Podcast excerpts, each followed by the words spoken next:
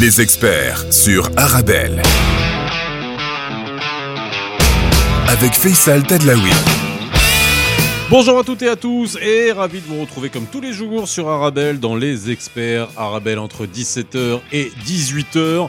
Oh, je suis revenu à Casa et on est en face de la mer et vous l'avez compris, hein, c'est le Thalys entre Casa et Bruxelles. Je vous propose de monter à bord côté Casa, côté Maroc, aujourd'hui dans les experts.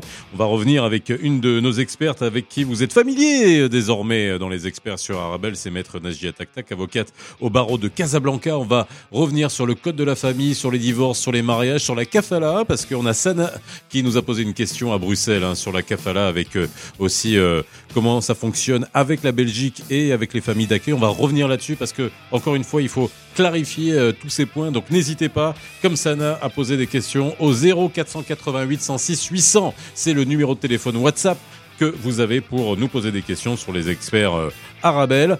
Euh, dès demain, le podcast, vous le savez, euh, disponible sur toutes les bonnes plateformes de podcast et réagissez sur les réseaux sociaux aussi. Ça nous fait du bien, ça nous fait plaisir et puis ça nous permet aussi de répondre à toutes vos questions. Spécial code de la famille au Maroc, mariage mixte, euh, divorce mixte et aussi adoption kafala. C'est tout de suite dans les experts sur Arabelle.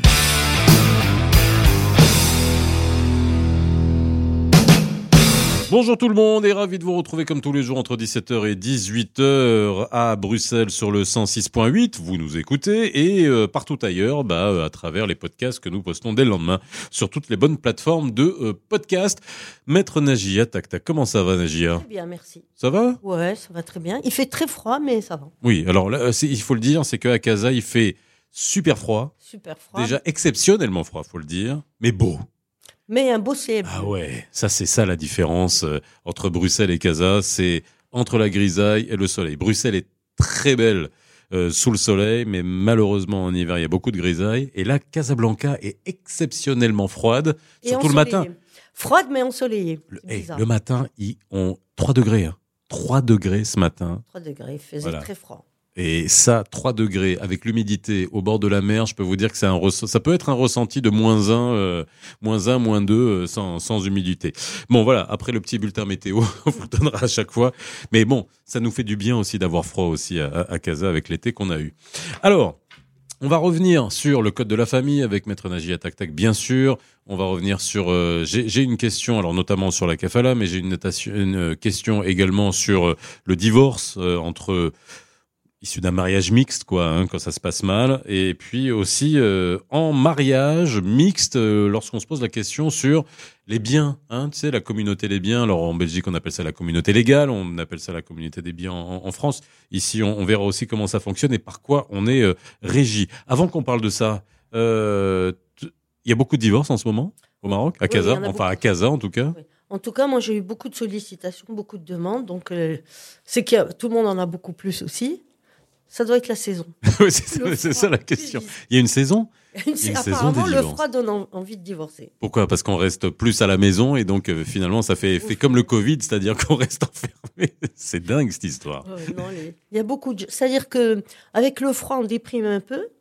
Et une situation qu'on acceptait avant, on l'accepte plus avec la déprime. C'est vrai.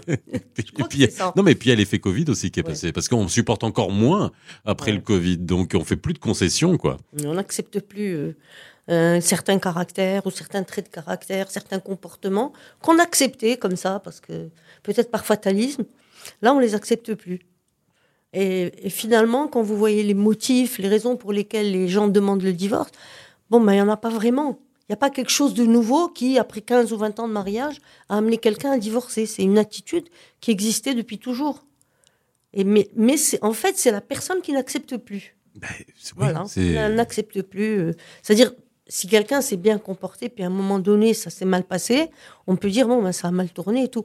Mais là, c'est c'est même, le même comportement, mais un jour, le conjoint ne l'accepte pas, et du coup, l'autre ne comprend pas qu'on n'accepte pas son comportement.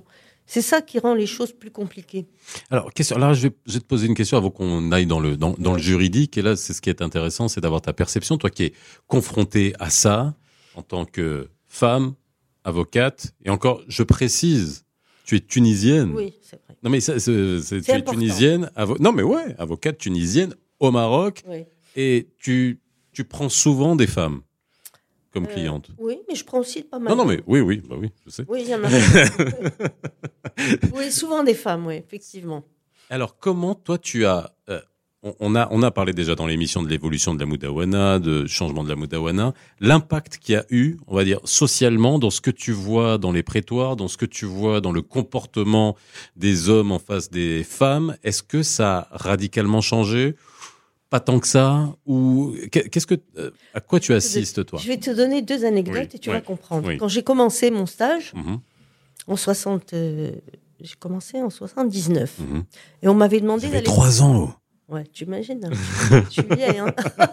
Non. tu vois, c'est. Bon, je suis toujours jeune. Ah oui, bah, ça se voit. Donc, euh, il y avait une dame, en 79, c'était la répudiation.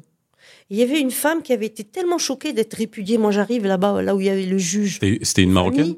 Oui. Mhm. Elle était très choquée. Son mari l'avait répudiée. Elle était en colère. Elle prenait, il y avait un tout petit bébé. Elle voulait lui jeter le bébé à la figure.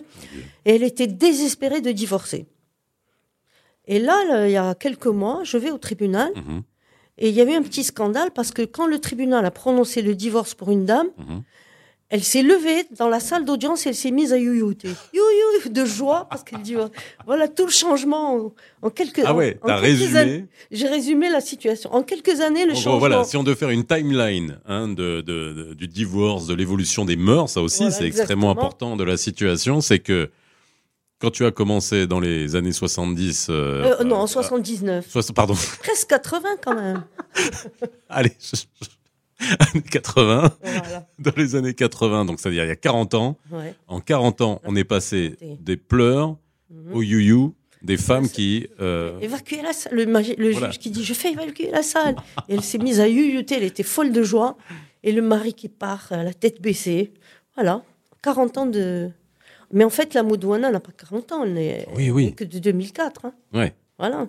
Et donc, euh, finalement, c'est alors. Il y a une observation et on voit même dans les journaux d'ici, on dit ouais beaucoup de divorces, la Moudawana a fait exploser les divorces, mais en gros finalement c'est une bonne chose qui s'est passé quand on voit socialement ce que ça a permis euh, de faire, même même en termes d'équité homme-femme. Je ne sais pas si c'est une bonne chose. Ah oui alors voilà. Parce qu'après, quand il y a un divorce, il y a des conséquences. Il y a des gens qui sont très intelligents qui divorcent au bout de six mois. Oui. Il n'y a pas d'enfant, il n'y a pas de problème, il n'y a pas enfin, de conséquences. voilà. En fait, il faut, après, faut les séparer les deux choses. Il y a quand il y a les enfants, quand il n'y a pas les enfants, parce que quand il y a les enfants, grands, ça peut vite devenir problème, dramatique. Mais quand ils sont Ouais. petits, euh, celui qui n'a pas demandé le divorce se venge. Mhm. Se venge à travers les enfants. Donc, euh, si c'est la femme, elle ne le laisse pas exercer ses droits de visite, elle lui complique la vie. Si c'est l'homme, il ne paye pas les pensions, il ne paye pas les frais de scolarité. Et ça devient une lutte euh, pendant 15 ans. Et ça aussi, c'est pas. C'est pas beaucoup mieux, quoi. C'est Mais alors, c'est un problème parce que finalement, elle est divorcée, mais elle n'est pas réellement libre Mhm. parce qu'elle a des plombs dans les chevilles, c'est les enfants. Elle ne peut pas faire face aux dépenses des enfants, elle ne peut pas aller où elle veut avec eux. À chaque fois qu'elle voyage, il faut qu'elle demande l'autorisation. Enfin, il y a quand même beaucoup d'entraves. C'est pas une vraie liberté. Alors, la dernière fois qu'on a fait l'émission, le lendemain ou deux jours après l'émission, on a reçu un message hein, sur le 0488 106 euh, 800. Il n'y a, pas- il y a pas de prénom, mais euh, en gros, c'est quelqu'un qui euh, disait J'ai entendu dire que les pensions alimentaires et les euh, prestations compensatoires, enfin, ce qui, euh, genre, je, je pense Oui. que c'est une question de quelqu'un en France, hein, parce que je sais pas si en Belgique on appelle ça prestations compensatoires, mais euh, sont très bas par rapport à ce qu'on peut trouver dans des pays comme la Belgique, la France ou ailleurs, et ce qui rend tout à fait ridicule finalement les, les, le- le- ce qu'on accorde euh, à la femme quand elle prend en charge les enfants. Est-ce que c'est encore le cas? Parce que je sais qu'on on en a souvent parlé, c'était quand même assez ridicule à un moment donné. Euh, comment ça a évolué ça? Alors maintenant, il y a une espèce de jurisprudence. Pour la, ce qu'ils appellent prestation compensatoire, c'est la mouta. C'est la moutsa, oui. Voilà. C'est pas une La vraie. En au fait, Maroc, ce c'est l'équ- pas Oui, c'est l'équivalent. On va dire que c'est l'équivalent, c'est la somme. C'est Ouais. par politesse qu'on dit prestation compensatoire. Oui, oui, c'est par Et politesse. la traduction, elle est, c'est prime de consolation, prime de jouissance selon les Oui, oui. interprètes. C'est très, ce c'est violent. Hein. C'est violent. Moi, je trouve ça très violent. ouais. Ce n'est pas la prestation compensatoire au sens français du terme, Non. parce que c'est la loi que je connais le mieux. Oui. Euh, C'est-à-dire, on va compenser la disparité de vie entre l'homme et la femme. Oui. L'idée n'est pas là.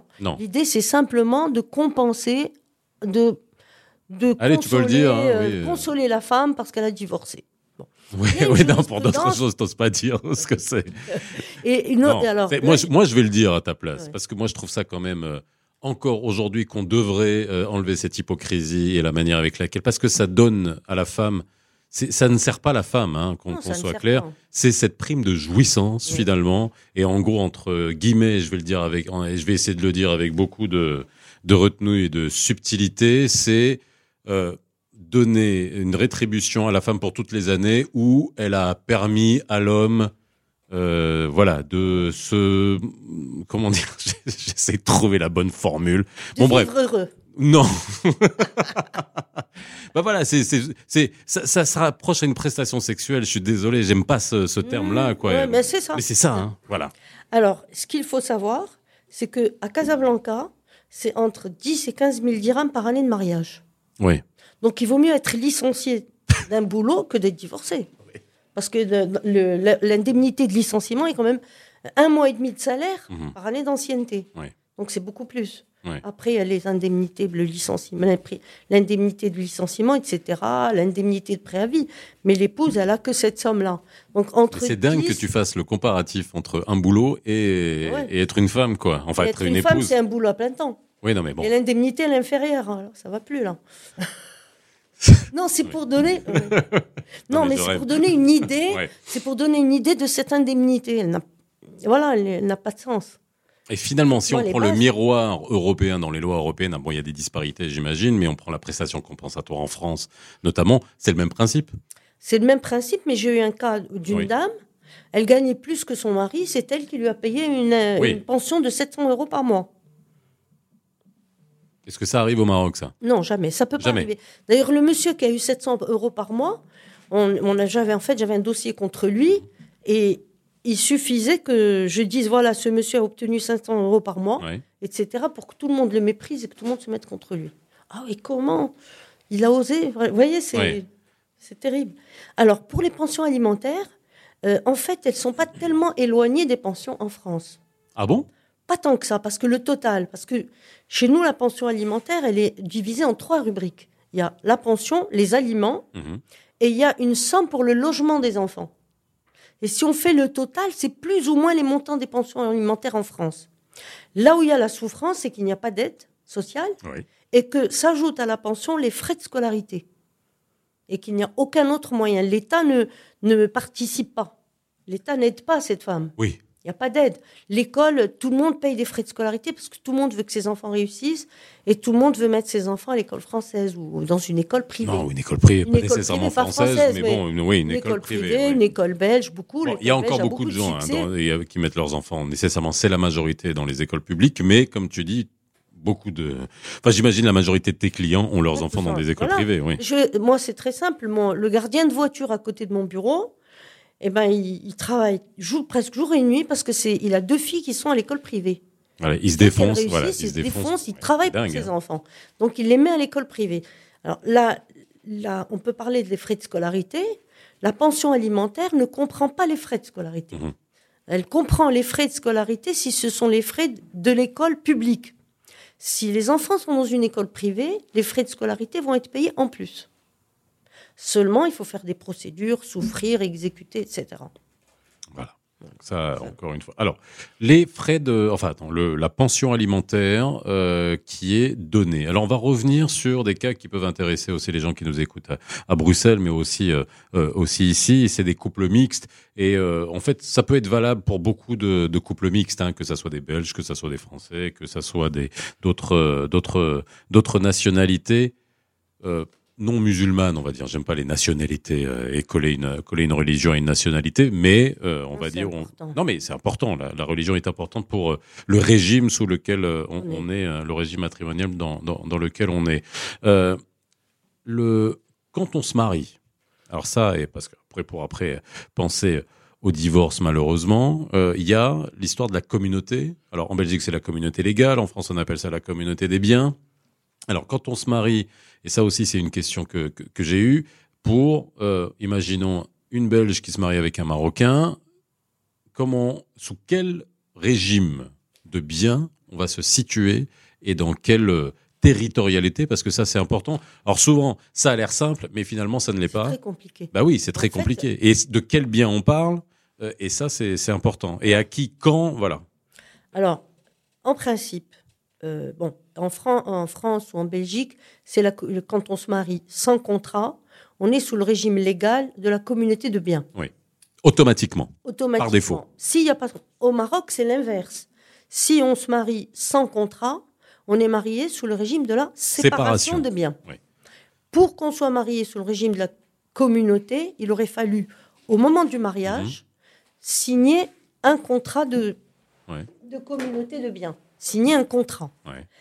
Par contre, euh, les gens ne le font pas, ne pensent pas. Il y a un, un article, il y a un alinéa très important dans l'article 49, à défaut de l'accord, c'est-à-dire s'il n'y a pas eu de convention d'accord sur les biens, il est fait recours aux règles générales de preuve tout en prenant en considération le travail de chacun des conjoints, Mhm. les efforts qu'il a fournis et les charges qu'il a assumées pour fructifier les biens de la famille. C'est-à-dire que même s'il n'y a pas eu de contrat de mariage, Ouais.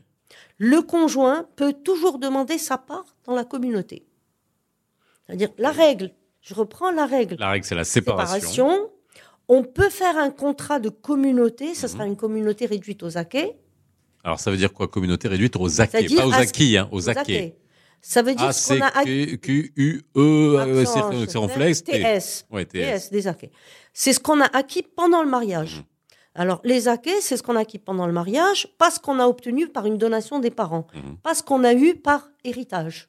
Voilà. C'est ce qu'on a acquis ensemble. Le fruit du travail des deux époux. Donc, on peut faire un contrat de communauté, mais si on n'a pas fait de contrat de communauté et que l'un des conjoints s'estime lésé, il peut demander sa part sur cette communauté. Et ça peut être 20, 40, 50, euh, 60%. Et, et ça, ça a été intégré dans le nouveau code de la famille. Et c'est une chose dont on a très peu parlé, mais c'est vraiment une application Mhm. de la charia. Alors, on va, on va en parler parce que souvent, on a l'impression que euh, le mariage au Maroc, c'est un mariage religieux, mais c'est ce qui se rapproche le plus finalement d'un contrat de mariage laïque. Mais le mariage n'est jamais religieux. Ah non, mais c'est ça qui- non, mais- musulman. La fête, Ça, oui, les, les- les traditions, etc. Et voilà, mais finalement, le contrat en lui-même C'est un euh, est contrat. extrêmement laïque, oui, oui, extrêmement, euh, extrêmement C'est un légaliste. contrat comme un contrat de vente, un contrat de bail. Euh, Ouais, voilà. J'adore les comparatifs que tu fais. Attends, j'ai pas terminé. Non mais attends, je suis obligé de faire une pause et puis on revient Ah, juste après, on continuera là-dessus. Voilà, le contrat de vente et le contrat de bail de Nachia Tac Tac. non, non, on parle de mariage, on vend pas des bagnoles. J'ai pas parlé de constitution d'usufruit. Ok, euh, du jus de fruits, on va en parler. 0488 106 800, c'est le numéro de téléphone, numéro WhatsApp que vous pouvez utiliser si vous nous écoutez sur le 106.8 à Bruxelles et puis aussi euh, si vous nous écoutez en podcast. On revient euh, juste après une petite pause dans les experts sur Arabelle.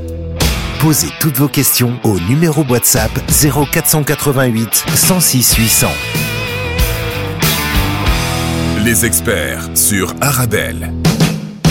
De retour sur le plateau des experts, Arabelle avec euh, Maître Nagia, Tac Tac, avocate au barreau de Casablanca, spécialiste du code de la famille. Et puis, on est à Casa aujourd'hui euh, pour enregistrer euh, cette émission.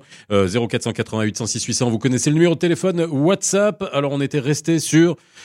La communauté des biens et le fait aussi que on, insistait sur le, le, caractère extrêmement euh, laïque du contrat de mariage au Maroc, contrairement à ce qu'on peut croire. Oui, souvent les étrangers disent on a fait un mariage religieux. Oui, Ah bon? Oui, oui, il y avait des hommes en là-bas. les hommes en là-bas, c'est des notaires. Ils viennent par deux parce que c'est la c'est tradition. des hadouls. C'est des alors, c'est des Ce notaires. sont des oui, notaires. oui. C'est, euh, C'est-à-dire que le notaire est un officier ministériel, mais les hadouls ne le sont pas, parce que leurs actes après rédaction sont contrôlés par un juge. voilà. Mais ce sont des témoins. Et les hadouls, ils font des ventes. Ce sont des tiers de des- confiance au même Voilà. titre que les notaires. Voilà, oui. c'est des Voilà. témoins. Oui, oui. Même euh, dans la tradition musulmane, c'était des témoins. Mhm. Donc les hadouls, ils viennent en là-bas parce qu'ils veulent être beaux, mais ça n'a rien de religieux.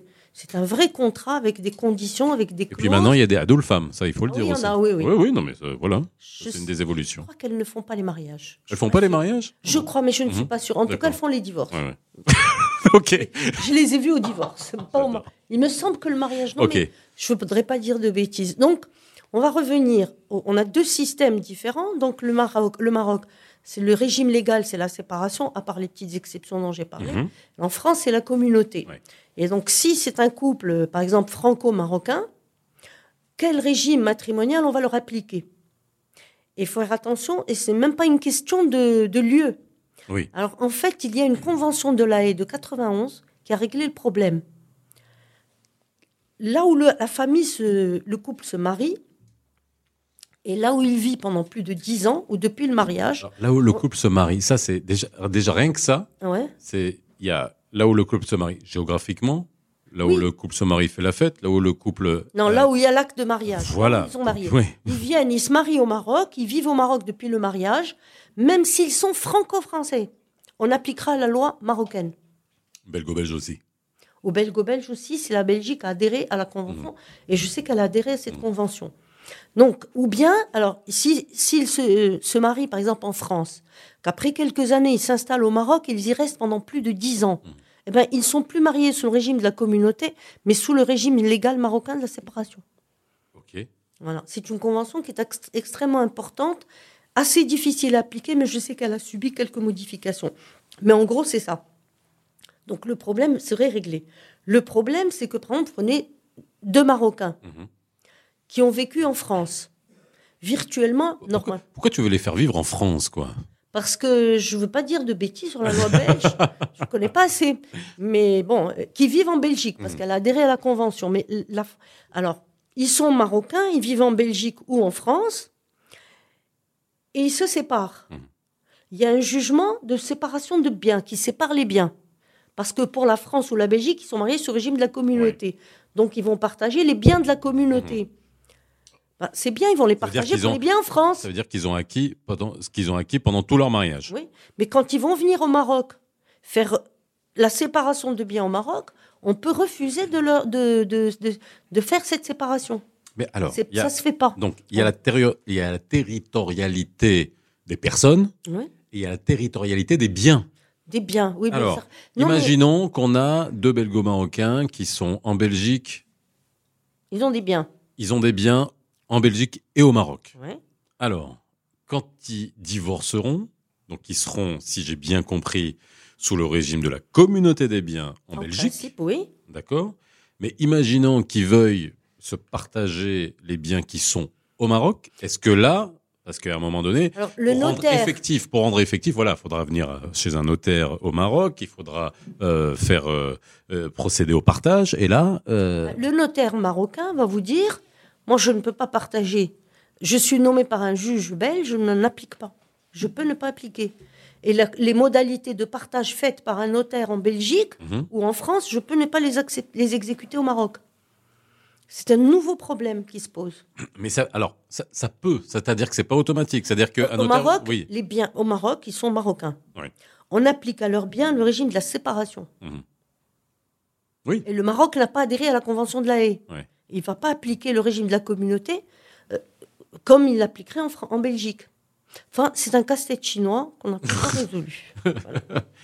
Et donc, dans la pratique, qu'est-ce qui se passe?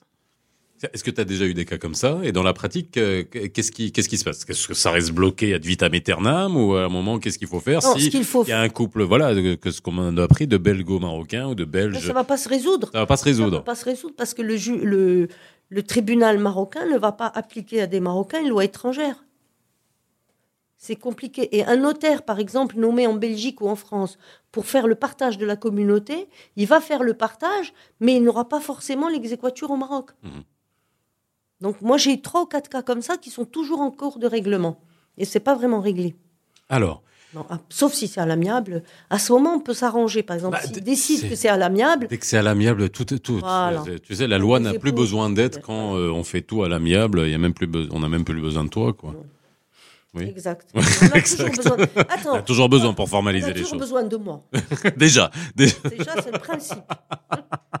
déjà par défaut. Alors, par contre, et là, ce qui est, ce qui est intéressant et ce qui est important, c'est quels conseils on peut donner en amont, parce que là, on parle de quand ça tourne au vinaigre et qu'on doit, on doit après euh, euh, s'occuper de tout ça. Puis c'est la même chose quand on s'occupe des successions. Des fois, ça arrive et puis on n'a rien prévu avant et c'est là où les problèmes, les problèmes se posent. Donc, si on est dans ce cas-là, parce qu'il y a beaucoup de cas différents et on pourra s'y attaquer dans, dans, dans chaque émission, et on prend ce même cas, belgo-marocains qui vivent en Belgique, mais qui ont des biens euh, euh, au Maroc et en Belgique et qui divorcent, qu'est-ce qu'il aurait fallu faire à la base À la base, c'est pour euh, que ça soit le plus simple possible à gérer au moment de la séparation? Faire un contrat de séparation de biens. C'est le plus simple pour qu'il y ait une cohésion. Au Maroc, c'est la séparation. En Belgique, c'est la séparation. Donc, c'est parfait. Et en cours de mariage, on peut toujours être copropriétaire individu à 50-50. Mais alors, ce, contrat, il est fait en double, c'est-à-dire c'est un contrat qui est fait vis-à-vis de la loi belge. Et après, euh, vis-à-vis Maroc, du, autom- consulat marocain, on est obligé de déposer ce Non. contrat aussi, non? Non. Puisqu'au Maroc, s'il y a des biens au Maroc, le régime légal, c'est la séparation. Mhm. Ce qui est embêtant, c'est qu'il y ait au Maroc un régime, c'est la séparation, en Belgique, un autre régime, c'est la communauté. Et donc, ça crée un conflit assez difficile à régler. Donc, autant qu'il y ait la même règle dans les deux pays. En- au Maroc, c'est le, le régime légal, c'est la séparation.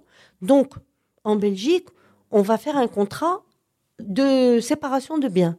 Ou bien l'inverse. On est sous le régime de la, de la communauté en Belgique, on fait un contrat de communauté au Maroc. Ce qu'il faut, c'est que, que ce soit le même régime dans les deux pays pour qu'on puisse appliquer une seule règle. Et qu'il n'y ait pas de conflit, de contradiction entre deux lois difficiles à interpréter et à appliquer. Maintenant, avant, c'est vrai qu'avant euh, 2000, euh, avant la nouvelle Modouana, on ne pouvait pas faire de contrat de communauté de biens. Maintenant, on peut le faire. Alors, autant le faire. Alors, si on fait un contrat de communauté de biens, eh bien, on est à 50% partout. Si on fait un contrat de séparation de biens, on peut toujours, sur les biens où on a mis notre argent en commun, acheter à 50-50 euh, en tant que copropriétaire individu. Et ça, c'est beaucoup plus. Voilà, c'est plus simple. La complication, c'est la dualité. Oui.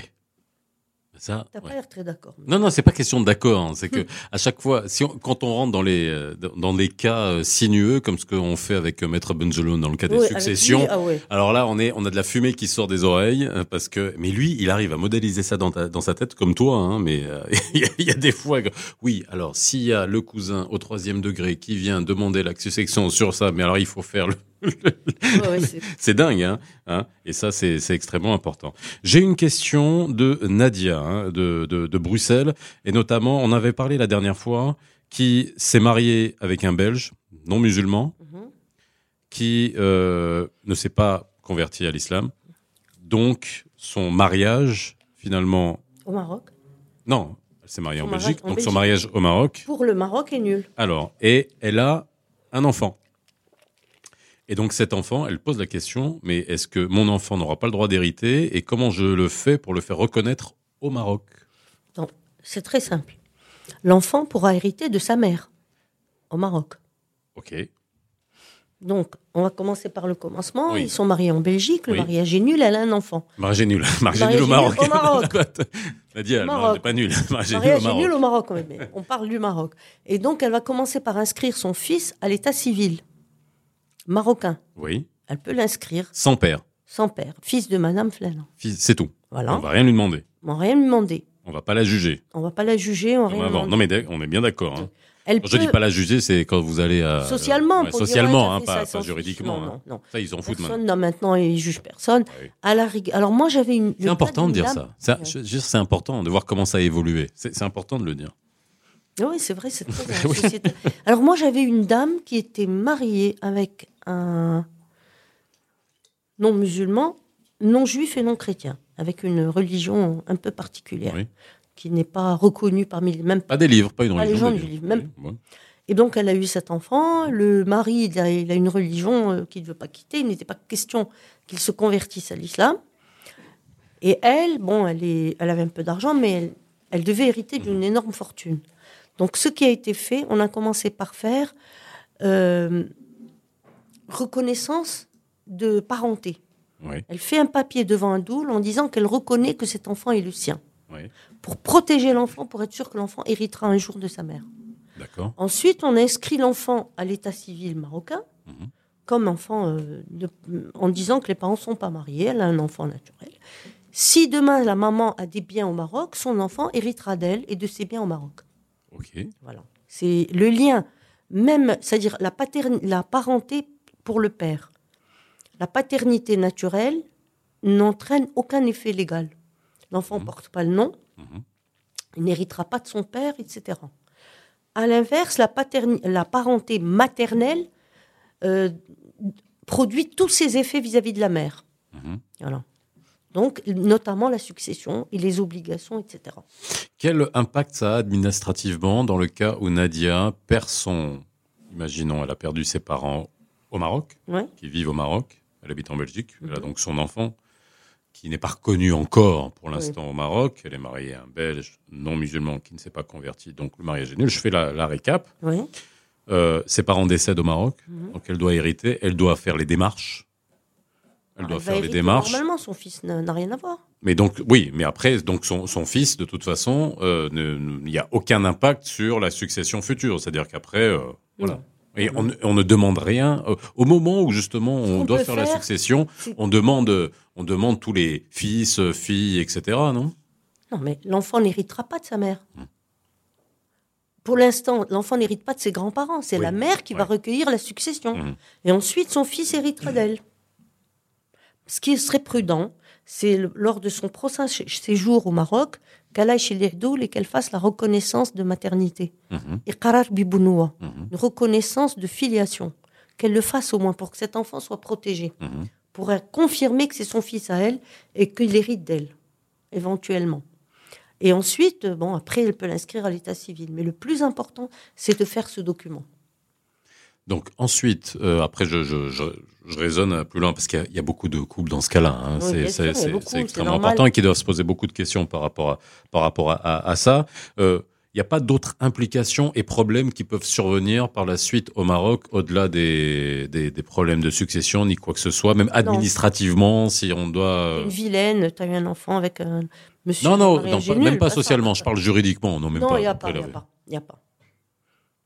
Il n'y a pas, non, ça y est. c'est- Et même vis-à-vis de l'enfant. Alors, Attends, question, l'enfant pourra faire sa carte nationale ou pas marocaine? Bien sûr, bien sûr puisqu'il est. Même, même Et Il faudra plus- qu'elle fasse d'abord ce... ce, ce- Oui, mais Ouais. oui, bien sûr. Mais même plus qu'un enfant de, dont, le, par exemple, le père s'est converti à l'islam. Mhm. Parce que lui, c'est un enfant naturel et, et la loi protège l'enfant naturel. Il est automatiquement rattaché à sa mère euh, à tous les niveaux, même au niveau de la nationalité, bien sûr. Donc il est marocain de plein droit, il fera Mhm. sa carte nationale en tant que marocain. Bon, ben voilà. Alors il faut faire très attention à une chose que j'ai failli oublier. Oui. Euh, il y a une règle absolue dans le code de la famille. Il n'y a pas de vocation successorale entre musulmans et non musulmans. Oui. Donc, la mère est musulmane, il faut que déclarer que l'enfant est musulman. Parce que si demain l'enfant vient recueillir la succession de sa mère, par exemple, ou de son grand-père, Mhm. quelqu'un peut dire oui, mais il n'est pas musulman.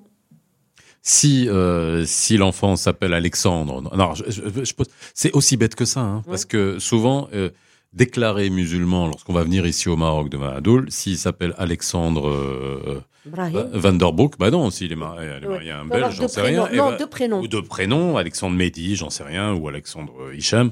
Euh, donc, il faudra quoi mentionner qu'il est musulman ou alors faudra laisser l'officier d'état civil décider qu'il est musulman ou pas C'est faut toujours la même question, quoi. Non, mais l'officier d'état civil ne Oui. déclare pas la religion chez nous. C'est ça, bah non plus. Bah, c'est pour, voilà. c'est pour ça que je pose cette question. pas, et encore moins en Belgique. Bah encore moins, bien il faut sûr. trouver, il faut réfléchir à un moyen de prouver qu'il est de confession musulmane s'il veut hériter des biens de sa mère au Maroc.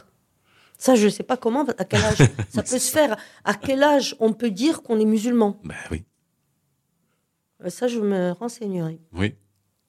Parce que euh, c'est important. Si jamais on ne peut pas prouver qu'il est musulman, si par exemple la maman décède avant le grand-père, cet enfant va recueillir la part de sa mère euh, auprès du grand-père, sa succession. Donc de- demain, les gens peuvent s'opposer en disant il n'est pas musulman, il n'a pas le droit. Donc il faut dès maintenant réfléchir. Parce que à si sur son nom, euh, il y a marqué, j'imagine, il le s'appelle nom, Moha- Oui, mais je sais. Non, mais après, c'est la perception. Parce qu'à un moment donné, il y a bien un moment donné, on, on vous juge. Hein, euh, c'est- comme, ici au Maroc, hein, pour décider euh, que tu- il y a que- quelqu'un qui peut décider que tu es musulman ou pas pendant le ramadan pour te servir de l'alcool ou pas dans un restaurant. Donc, à un moment donné, il faut arrêter cette hypocrisie. Mais euh, des fois, c'est juste à la à l'appréciation de euh, un serveur ou quelqu'un qui va dire Mm. Toi, tu ressembles pas à un Marocain. Donc, Après, je te raconterai une anecdote après ce sujet-là. Non, en fait, il faut. Je vais me renseigner, et puis pour la prochaine émission, pour vous dire à pas, comment prouver qu'on est musulman. Si on est musulman de père, on est automatiquement musulman. Oui, c'est de la. Oui, C'est votre père est musulman, vous êtes musulman. Oui, c'est comme pour le- si c'est mère- comme c'est comme chez les juifs, c'est par la mère que, ça, se passe. transmet. Et chez Oui. nous, ça se transmet par le père, Mhm. peut-être par la mère. La nationalité par la mère. Oui. La nationalité par la mère, la religion par le père. Non, la na- non. Oui. Chez les juifs. Non, chez nous, chez non. au Maroc. La nationalité par le père et par la mère. Par le père et par la Par la mère. voilà.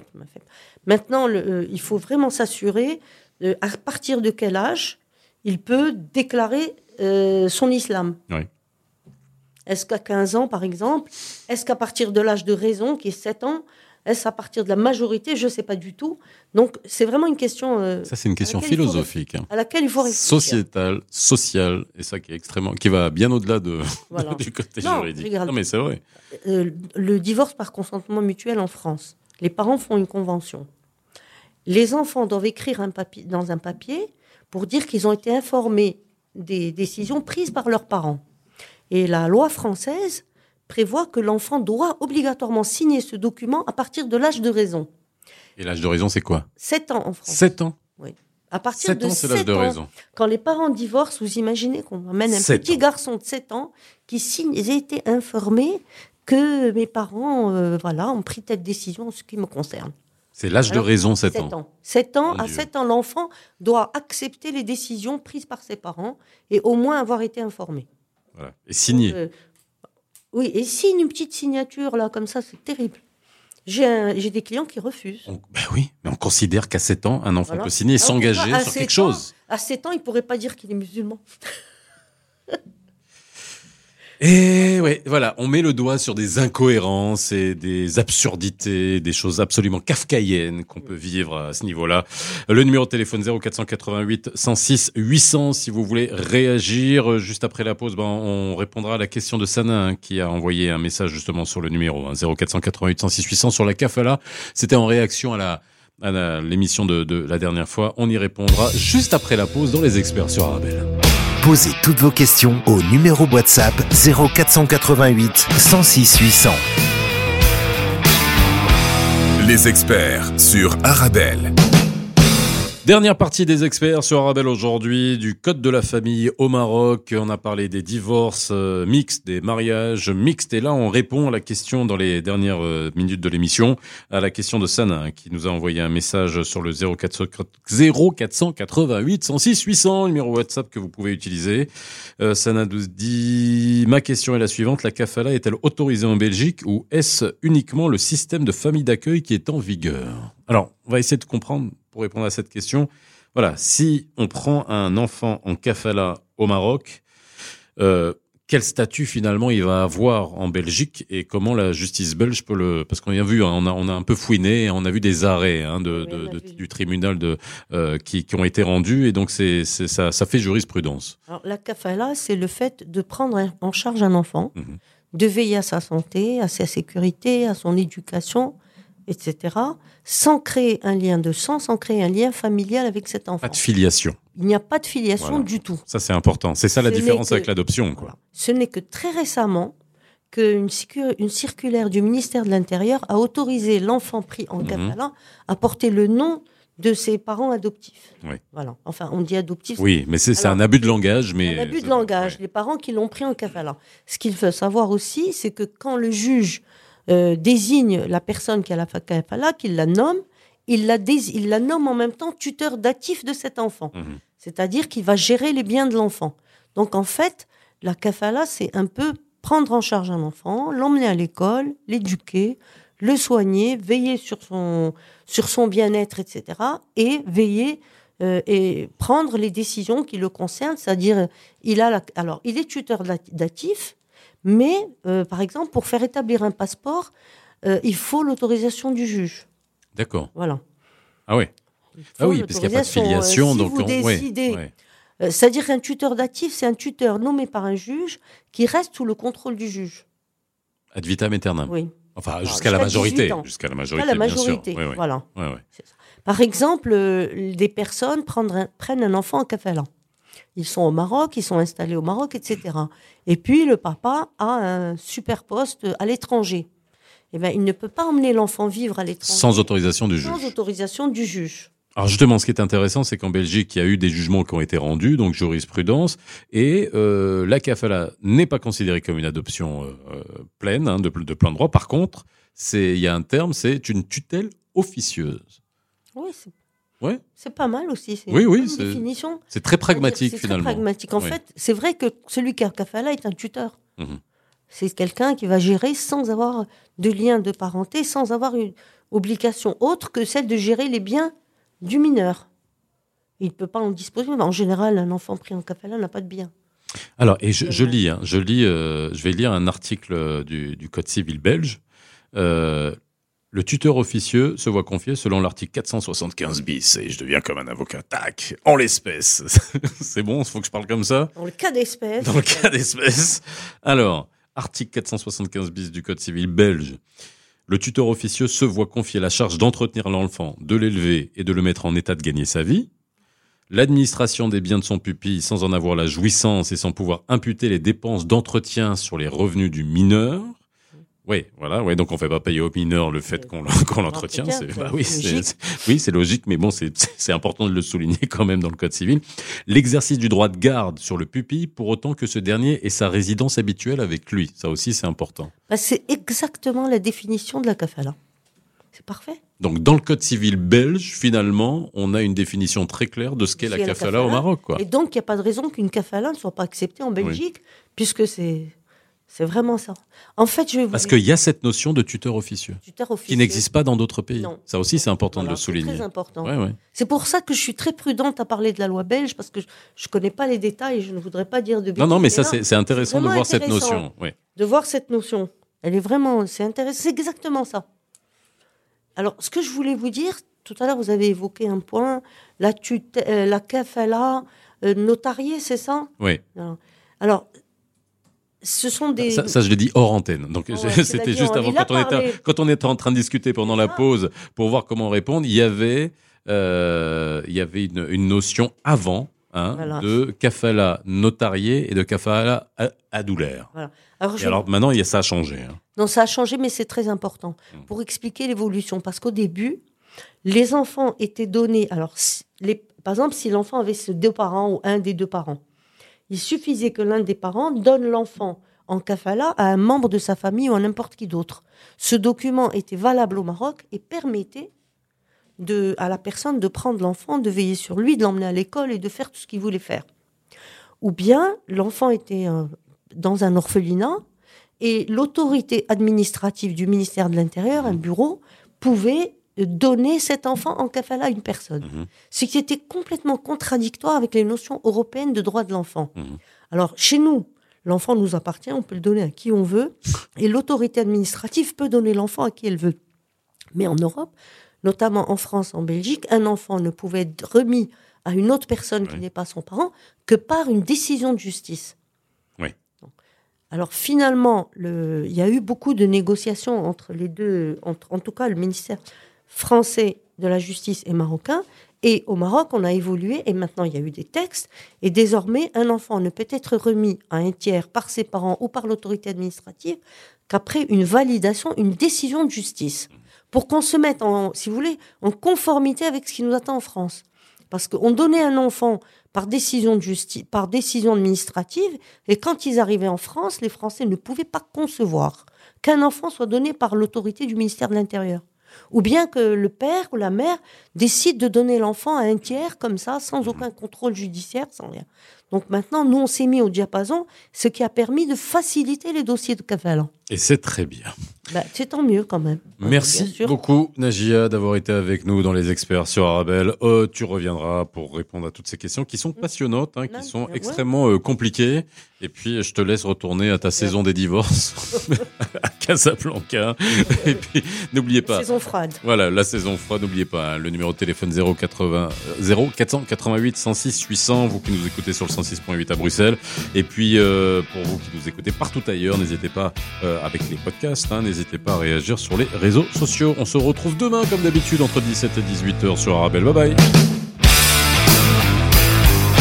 Les experts sur Arabelle.